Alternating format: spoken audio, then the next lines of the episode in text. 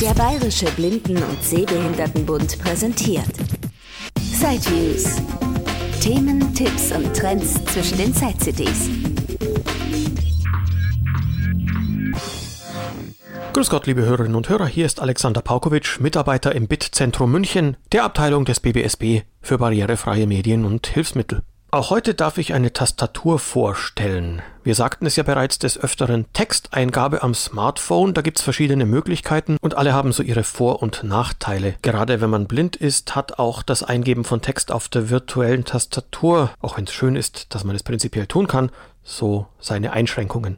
Wenn die Umgebung laut ist oder wenn man nicht mithören können soll, da kommen Tastaturen ins Spiel und das können entweder normale, so im Notebook-Stil sein, sogenannte Querz-Tastaturen oder eben welche zur Eingabe von Text in Brailleschrift. Eine Braille-Tastatur stelle ich heute vor, nämlich das Go Braille oder Go Braille.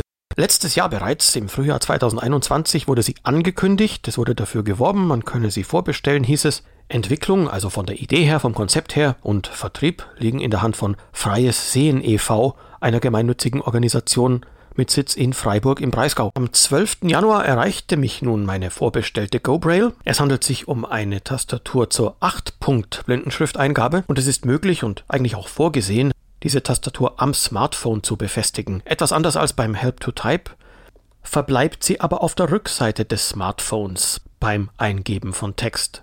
Das heißt, man hält das Smartphone dann im Hochformat senkrecht vor sich. Das Display zeigt zu uns hin und auf der Rückseite ist dann die Breitastatur befestigt. Auch hier kommt so ein Magnetkärtchen zum Einsatz, das auf der Smartphone-Oberfläche befestigt wird mit Hilfe eines selbstklebenden Materials. Die andere Seite ist dann magnetisch und da dockt das GoBrail an, wo das magnetische Gegenstück im Gehäuse verbaut ist.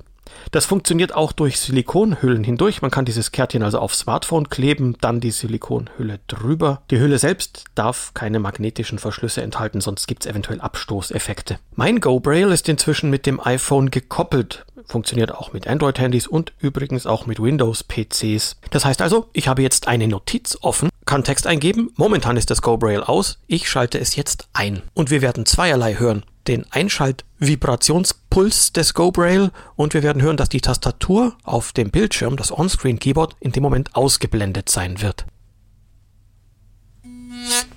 Tastatur ausgeblendet. So. Jetzt kann ich Text eingeben auf dem GoBrail. Wie sich das anhört, kann man sich vorstellen. Man hört dann von VoiceOver in dem Fall, weil es ein iPhone ist, wie Buchstaben angesagt werden, die ich eingebe.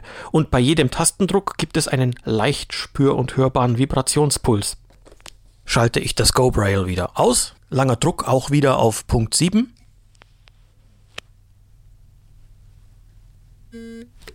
Tastatur sichtbar. Ist die Bildschirmtastatur, die virtuelle, wieder sichtbar. Vielleicht war es zu hören. Beim Einschalten vibriert das GoBrail ein bisschen stärker und länger als beim Ausschalten. Das ist clever gemacht, aber vielleicht ist der Unterschied ein bisschen zu gering. Die Eingabe von Text auf dem GoBrail, ich tippe hier mal ein bisschen rum, ist relativ leise bis fast lautlos, wenn sie nicht jedes Mal ein bisschen dazu vibrieren würde. Das wäre aus meiner Sicht entbehrlich, denn das Vibrieren zeigt ja nicht, ob man wirklich alle Punkte erwischt hat und wie viele, sondern nur, dass irgendwelche Tasten gedrückt wurden. Das mit dem Punkte erwischen ist beim GoBrail ein bisschen schwierig. Immer wieder kommt es vor, dass gerade bei den Punkten 7 und 8, aber auch sonst mal der eine oder andere fehlt aus einer größeren Punktezahl, also gerade so bei so Zeichen wie dem Q, da fehlt dann schon mal ein Pünktchen. Und man muss Punkt 7, was dann allein gedrückt die Rücktaste ist, drücken und ausbessern. Ja, Punkt 7 Rücktaste, Punkt 8 Leertaste, Punkte 7 und 8 zusammen. Enter. In Apps, in denen man Nachrichten sofort senden kann, WhatsApp, Signal, die Nachrichten-App und so weiter, da ist Punkt 7 und 8 zusammengedrückt auch gleich der Absenden-Knopf. In solchen Apps kann man keine neue Zeile machen mit dem GoBrail. Und man kann eben, während das GoBrail eingeschaltet ist und verbunden, keine Tasten, Emojis zum Beispiel, Sonderzeichen aller Art, auf der Bildschirmtastatur eingeben. Sie ist ja ausgeblendet. Zurzeit gibt es außerdem ein paar Zeichensatzprobleme. Zeichen wie den senkrechten Strich, das wären in Computerbraille die Punkte 3, 4. Das Add-Zeichen, die Punkte 3, 4, 5, 7 und noch so einige andere Zeichen kann man momentan nicht eingeben auf dem GoBrail. Es führt zu Fehleingaben zu anderen Zeichen, als man das eigentlich wünscht. Entsprechendes Feedback habe ich gegeben, da wird sicher daran gearbeitet werden. Geplant ist nämlich, dass es zum GoBrail irgendwann sogar eine eigene App gibt mit diversen Funktionen und dass man jedenfalls auch die Firmware, die Betriebssoftware des GoBrail selber updaten kann. Wenn die Zeichensatzprobleme gelöst sind, dann könnte man zum Beispiel das GoBrail hervorragend einsetzen in der RTFC-App. Das ist eine App für iPhones, in der man Text in Kurzschrift eingeben kann mit dem entsprechenden Computerbraille-Zeichensatz und dann wird er rückübersetzt und einige andere Funktionen bietet die App auch noch, aber gerade für die Kurzschrifteingabe wäre GoBraille eine hervorragende Hardware-Tastatur, wenn denn, wie gesagt, die Zeichensatzprobleme beseitigt sind. Auf gobraille.de wird der Preis mit 379 Euro angegeben. Ob sich die Anschaffung lohnt, dafür, dass man in Anführungszeichen nur Text eingeben kann und damit gar nicht navigieren, sondern einfach nur Text eintippen, und dazu noch zum Einblenden der Bildschirmtastatur immer das GoBrail ausschalten muss, das ist sicher eine persönliche Geschmackssache. Seinen Charme hat tatsächlich, dass das GoBrail, dessen Aussehen der Hersteller mit einem Stück Seife vergleicht, so problemlos am Smartphone befestigt werden kann, man kann es natürlich auch so in der Hand halten, und dass tatsächlich so gut wie kein Tippgeräusch vorhanden ist. Die kleinen Software-Kinderkrankheiten sollten sich ja lösen lassen.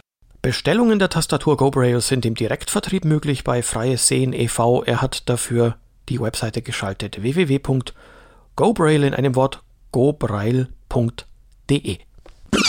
Das war ein Beitrag aus Sideviews, der Podcast mit Themen rund um Technik und Hilfsmittel für blinde und sehbehinderte Menschen. Weitere Informationen unter www.sideviews.de.